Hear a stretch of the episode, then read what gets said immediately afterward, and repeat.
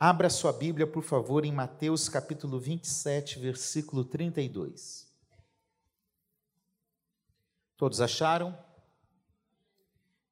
Eu gostaria de pedir que você ficasse em pé.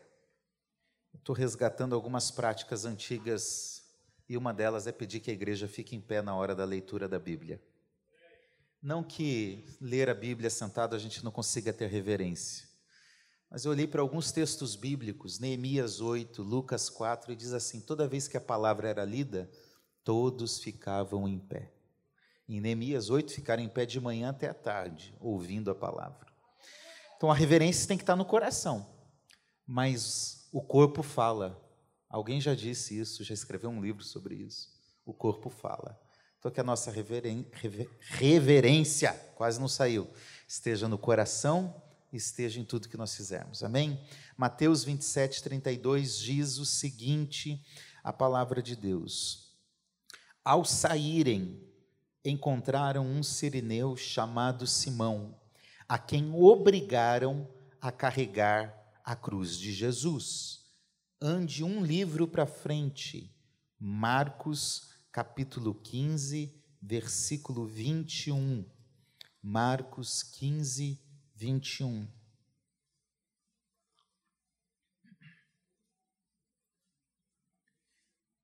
Diz o seguinte: E obrigaram Simão Sirineu, que passava, vindo do campo, pai de Alexandre e de Rufo, a carregar a cruz de Jesus.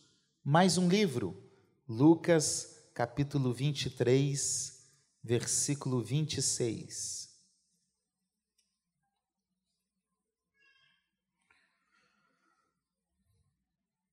E enquanto o conduziam, eles agarraram um sirineu. Talvez alguma tradução esteja constrangendo. Agarraram um sirimão chamado Simão, que vinha do campo e puseram-lhe a cruz sobre os ombros para que a levasse após Jesus. Pai, em nome de Cristo Jesus, a palavra é tua, fala conosco por graça e misericórdia. Esta é a nossa oração em nome de Jesus. Amém. Podem se assentar. O tema da minha mensagem é um desconhecido portador da cruz. Me chama a atenção alguns personagens bíblicos que são desconhecidos. Eles até aparecem uma vez ou outra, mas a gente não dá muita atenção. E hoje eu quero falar sobre este homem, sobre Simão Sirineu. Nós temos poucos versículos falando sobre ele, esses três que nós lemos, e eles são complementares. Eles estão dizendo a mesma coisa com palavras diferentes. Mas eu vejo que Simão, o sirineu, ele fez uma grande diferença. Uma grande diferença.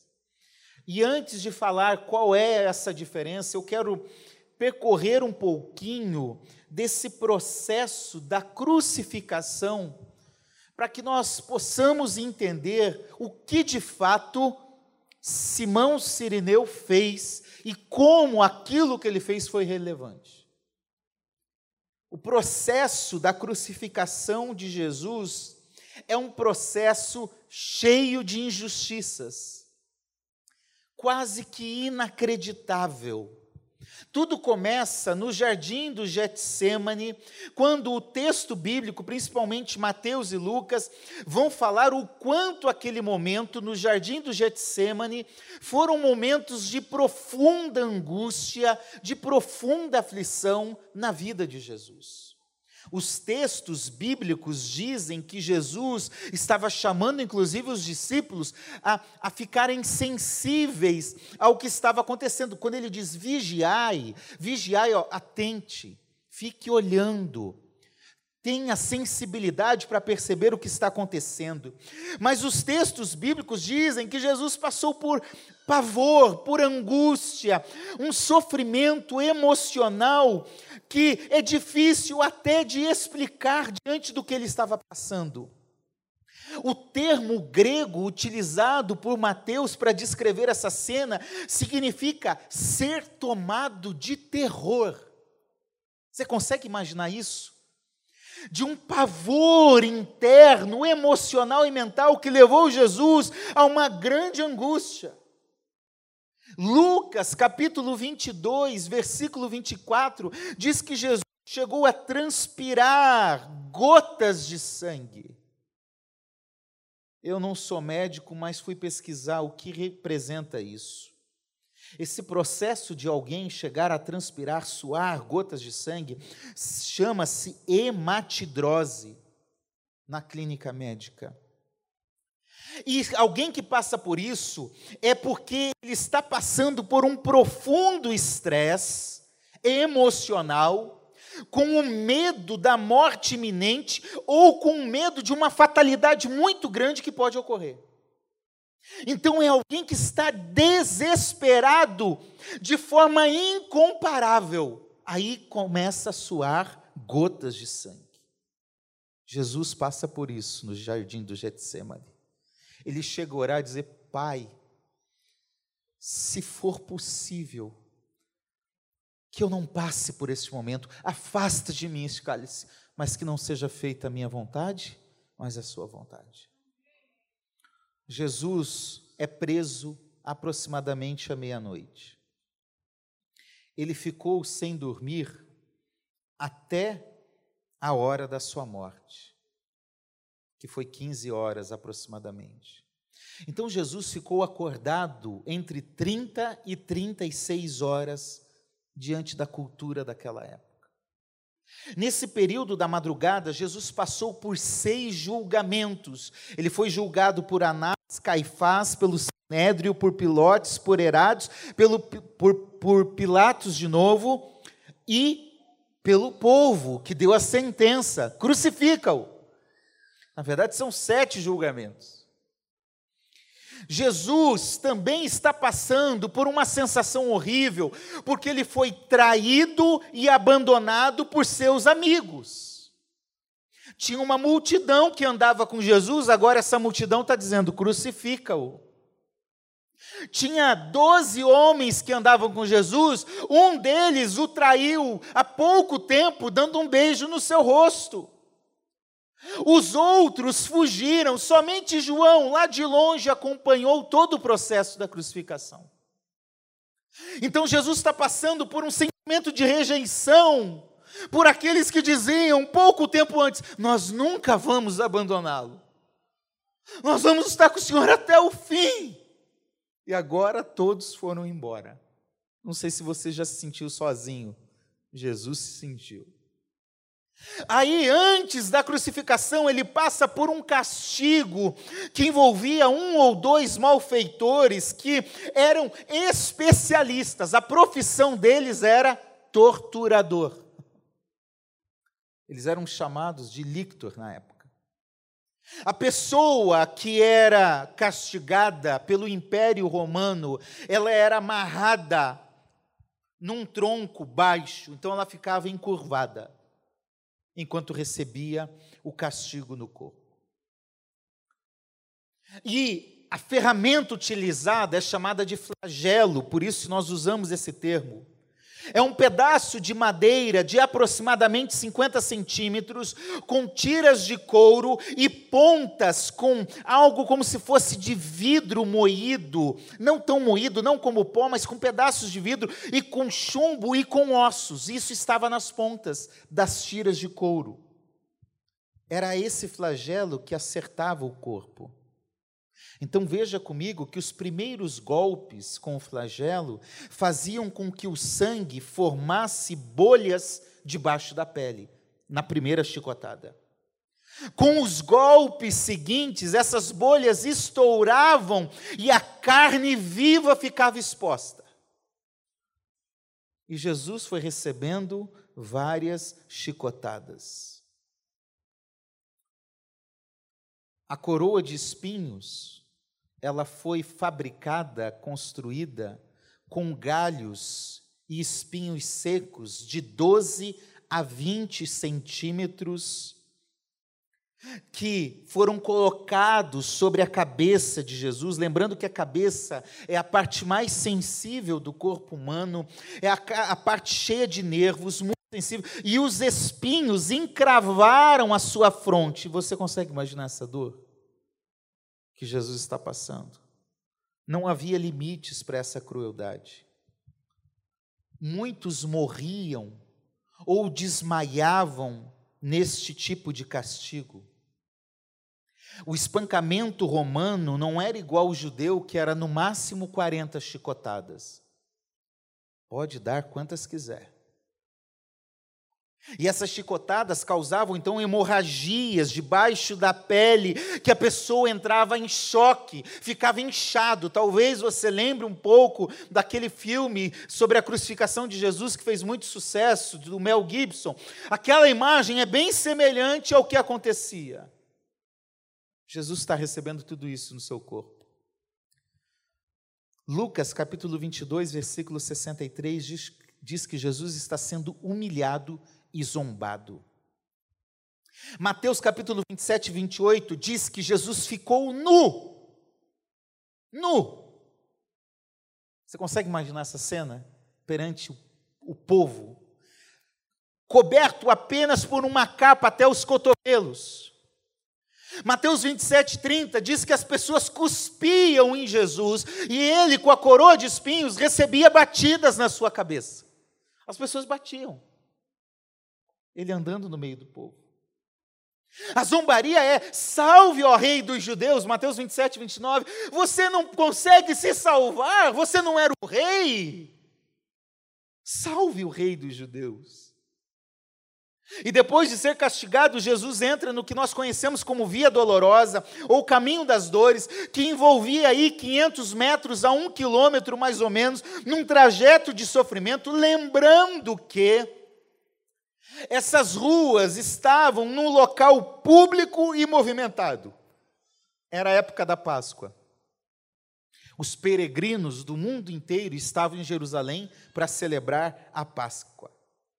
E é por isso que a crucificação, como um ato dos romanos para mostrar o poder, tinha o objetivo de, na frente de todo o povo, mostrar o poder do Império Romano contra aqueles que eles achavam rebeldes e que mereciam a crucificação. Era uma festa de ostentação em que o povo gostava. Quanto mais pessoas, quanto mais gente na rua, quanto mais gente ali no Calvário, melhor era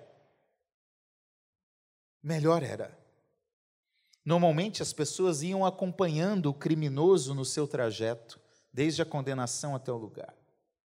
A crucificação não era um tipo de morte para matar de uma vez, ó, acabou, um tiro na cabeça. Não, não, não era isso. A crucificação tinha um objetivo de levar à morte por meio de uma tortura lenta.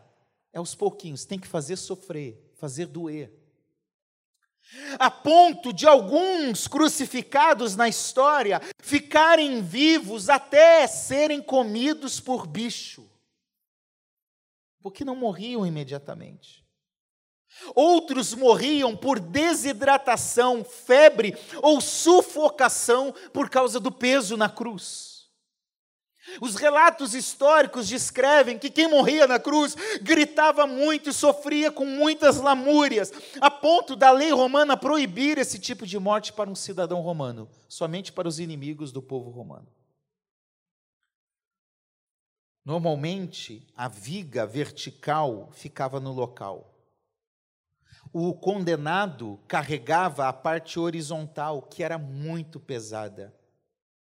E carregava também no peito uma placa da madeira com o motivo da condenação. Na placa de Jesus está escrito INRI, Jesus Nazareno, Rei dos Judeus. Esse era o motivo da condenação de Jesus. Então, você consegue entender comigo todo o nível de esgotamento físico pelo flagelo, pela dor, pela coroa, pelo trajeto, por tudo que Jesus enfrentou, emocional, porque imagine o turbilhão de sentimentos agora no coração de Jesus: rejeição, abandono, tristeza, angústia profunda, dor na alma, traído, humilhado em sua honra como homem e como Deus. O Deus Criador sendo humilhado pela criatura. É isso que está acontecendo com Jesus.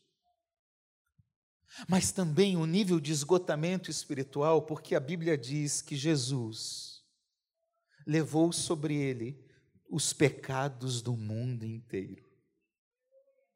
Eu não sei, mas eu acho que só os meus já seriam muitos. Imagine os nossos desse auditório hoje.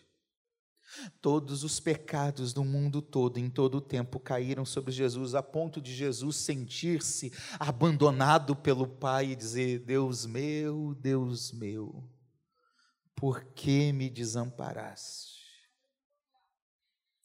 Então Jesus está carregando a cruz, indo para o Calvário, com tudo isso. E diante de toda essa realidade, Jesus não aguenta e cai sob o peso da cruz. E agora entro no texto que nós lemos. De repente surge alguém, um homem que, como diz Lucas, foi obrigado a carregar a cruz de Jesus. Havia um costume romano que, se um soldado batesse com a espada duas vezes no ombro de uma pessoa, ele era obrigado a fazer qualquer tarefa. Lembre-se do texto: se alguém te obrigar a andar uma milha, ande duas. Havia essa regra dentro do império. E aí surge esse homem. Quem é esse homem? Bom, a gente sabe, o nome dele é Simão. Ele é um judeu que estava fora de Jerusalém, fora de Israel e que morava em Cirene, o Sirineu, capital da Cirenaica, no norte da África, onde hoje atualmente é a Líbia. Como todo judeu que está em Jerusalém naquele momento, ele vem àquela cidade para comemorar a Páscoa. É festa. Sabe aquela viagem que você está planejando? Vou para Arraial do Cabo, vou para não sei aonde, vou para Angra, vou. E a família, e é festa, e faz churrasco. É aquele momento especial de festa. Era um sonho realizado. Talvez tenha economizado dinheiro, investido muito esforço, mas chegou o dia e ele está em Jerusalém. Sonho realizado. Marcos diz, ele está vindo do campo, do interior, talvez de uma área rural. Marcos também diz, é alguém que passava. Você consegue imaginar essa cena? O sirineu está passando. Você já foi curioso na vida? Não? Quando tem um, um grupinho reunido assim, você, o que está acontecendo aí? Dá licença, dá licença. Tem muita gente curiosa. Eu sou curioso. Quando tem um monte desse, eu vou lá. O que está acontecendo? A Bíblia não diz que é isso, mas dá a entender, porque ele diz: ah, o Simão era alguém que passava. Deve ter. O que está acontecendo? E aí, de repente, alguém, o texto diz, agarrando, o obrigou a carregar a cruz, forçando-o não foi de livre, espontânea vontade. Vem cá, não tá bom, estou aqui, sou, sou voluntário. Não, não foi agarrando. Eu imagino agora, na mente de Simão, que esse foi um dos piores dos seus dias, porque o sonho da peregrinação, da celebração da Páscoa se tornou um pesadelo, de espectador, de curioso do drama, ele passa a fazer parte, qualquer um podia ser recrutado, mas por que eu? Por que eu? O que, que passaria na sua mente? Na minha mente passou raiva, ressentimento, ódio dos romanos, ódio de Jesus do condenado e uma tentativa de fuga. Pelo menos isso. Quero me livrar desse negócio, dessa vergonha pública. Imagine as pessoas falando, ih, coitado, ainda bem não fui eu. Uh, me livrei. Ele começou carregando a cruz por obrigação.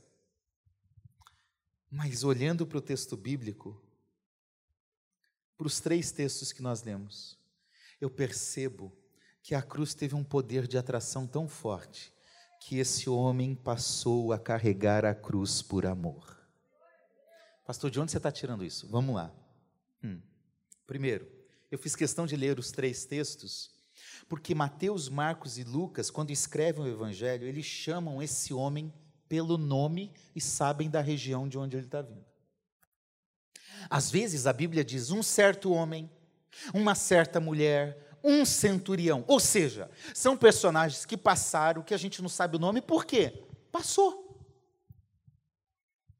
Tem gente que passa por você o dia inteiro, você não sabe o nome. Ah, alguém passou por mim, alguém esbarrou em mim no trem, no metrô, na rua. Ah, passou, acabou. Mas alguém que esbarra e conversa e fala o nome, você marca. Então a igreja primitiva conhecia esse homem. As três fontes que narraram os evangelhos conheciam esse homem. Ele não foi um certo homem, ele tinha nome, ele tinha lugar, ele tinha uma história. Ou seja, ele passou a ser conhecido pela igreja primitiva. Primeiro ponto.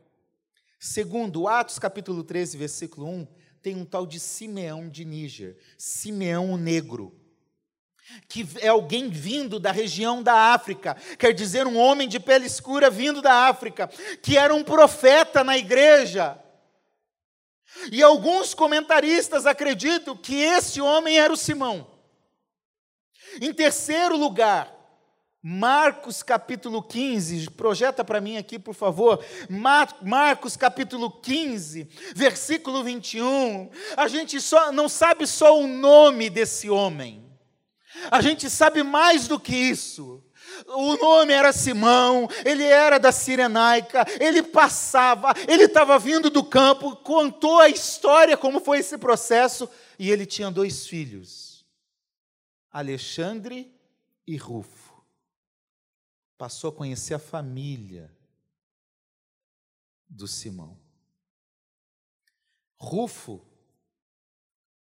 é novamente, abra, projeta para mim Romanos capítulo 16, versículo 13.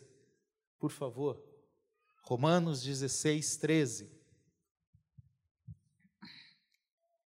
Vocês estão indo comigo nessa compreensão? Estão entendendo o que eu estou dizendo? Muito bem. Saúdem Rufo, eleito no Senhor, e igualmente a mãe dele, que também tem sido mãe para mim. Agora a gente conhece a família.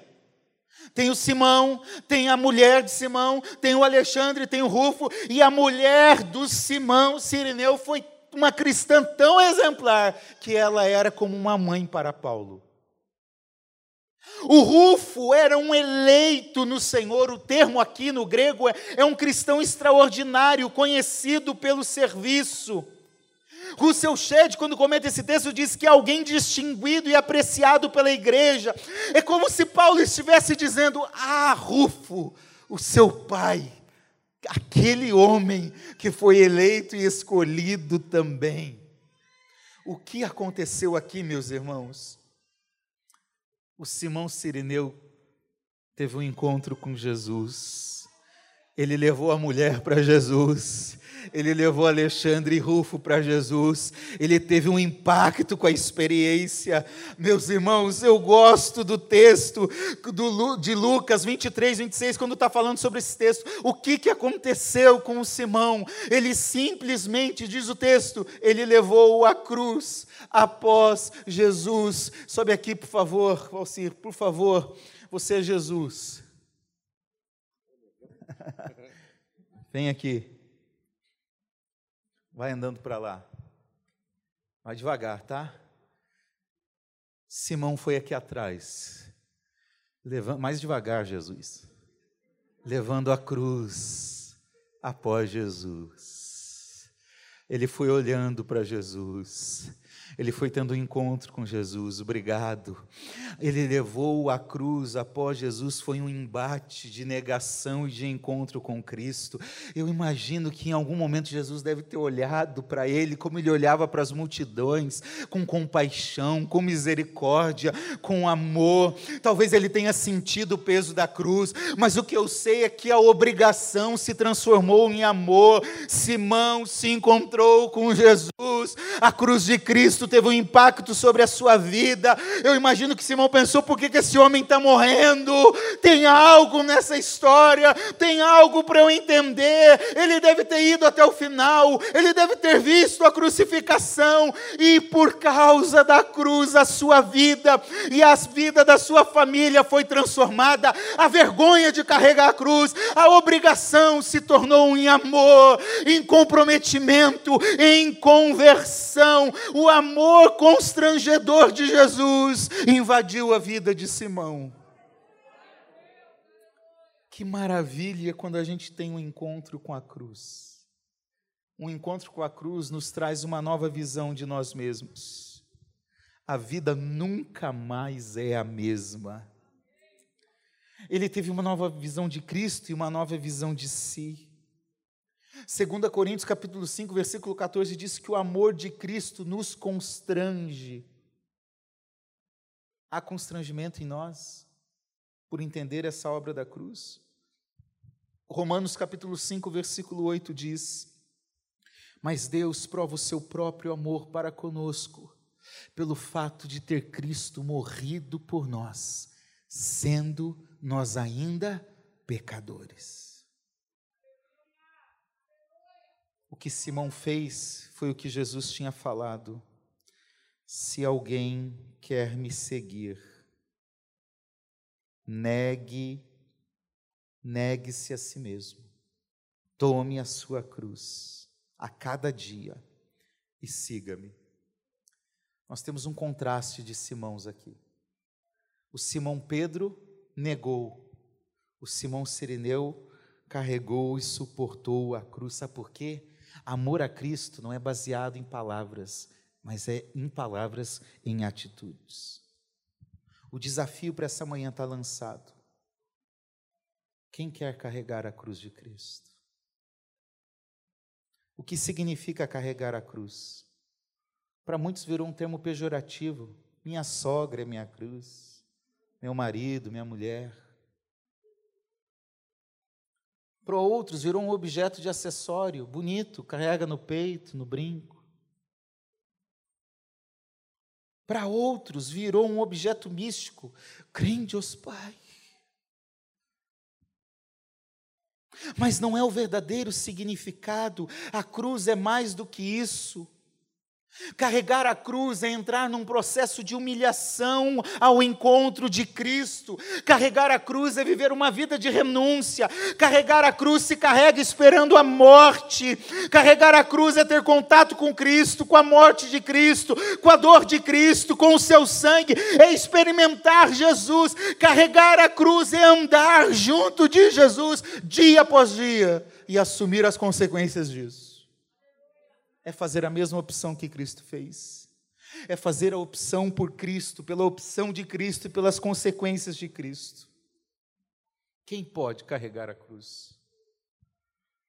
O escolhido aqui foi o Simão Sirineu, de uma região pobre já na época, excluída por muitos dos judeus, para Deus mostrar que todos que são chamados a carregar a cruz não pode ter acepção de pessoa. Pode encarregar a cruz homens e mulheres, crianças, jovens, negros, brancos, índios, pardos, amarelos, japoneses, africanos, europeus, brasileiros, todos nós, pobres, ricos, até flamenguista pode carregar a cruz. Todos nós porque em Cristo não há acepção de pessoas. Fique em pé, por favor.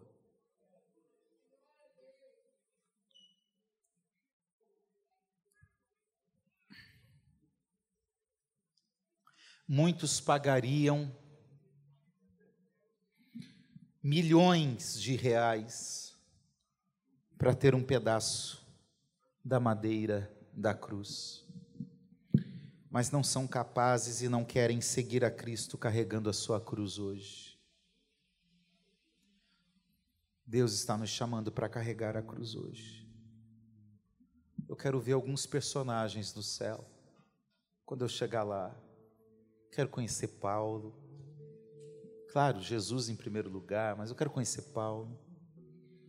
Quero conhecer alguns personagens, mas tem um que eu já anotei na minha agenda da eternidade. Quero conhecer Simão Sirineu. Falar, Simão, obrigado, porque você carregou a cruz do meu Jesus. A cruz que eu deveria estar carregando lá naquele dia, você carregou. Nós precisamos amar a mensagem da cruz porque carregar a cruz é para gente corajosa. Se você está aqui é porque Deus te escolheu para isso hoje. Ele escolheu o menor, o improvável, para impactar aquela multidão. São poucos que estão carregando a cruz.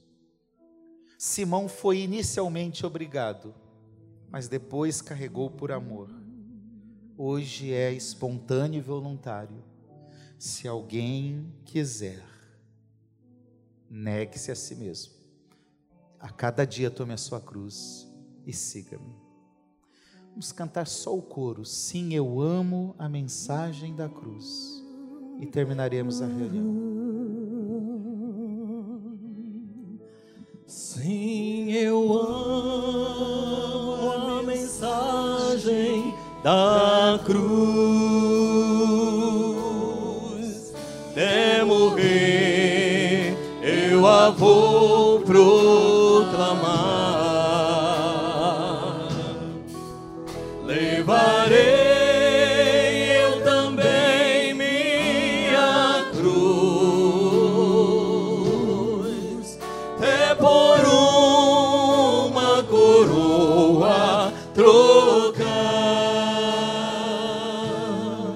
Pai, nós oramos agora em nome de Jesus.